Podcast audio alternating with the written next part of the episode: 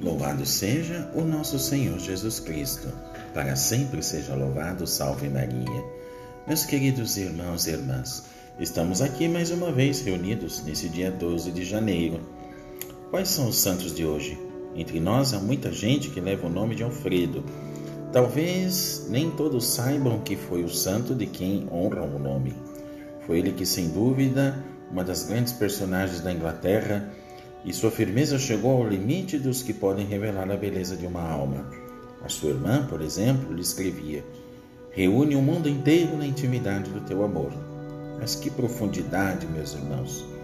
A certa altura da vida, ficou paralítico.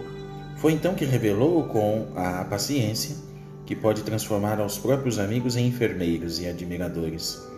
Ele viveu entre o ano de 1110 a 1167. Outro santo de hoje é Bento Biscopi, também da Inglaterra.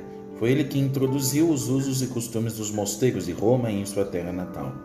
Ensinou jovens a viver na caridade, na oração e um grande respeito diante da dignidade humana.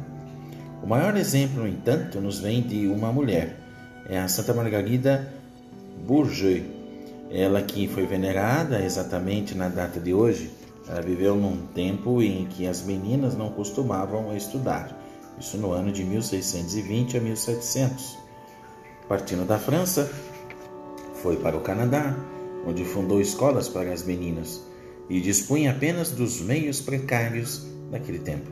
Apesar de ser religiosa, vivia no meio do povo e assumia as necessidades da colônia tão explorada, como era então o famoso Canadá.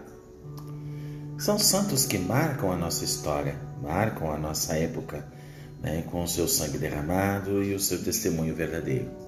Portanto, é na fineza e na dedicação que costumam ser a flor da caridade, que é, de fato, a vida dos santos. Desejo a todos a paz, a bênção de Deus e voltamos aqui amanhã, se Deus quiser.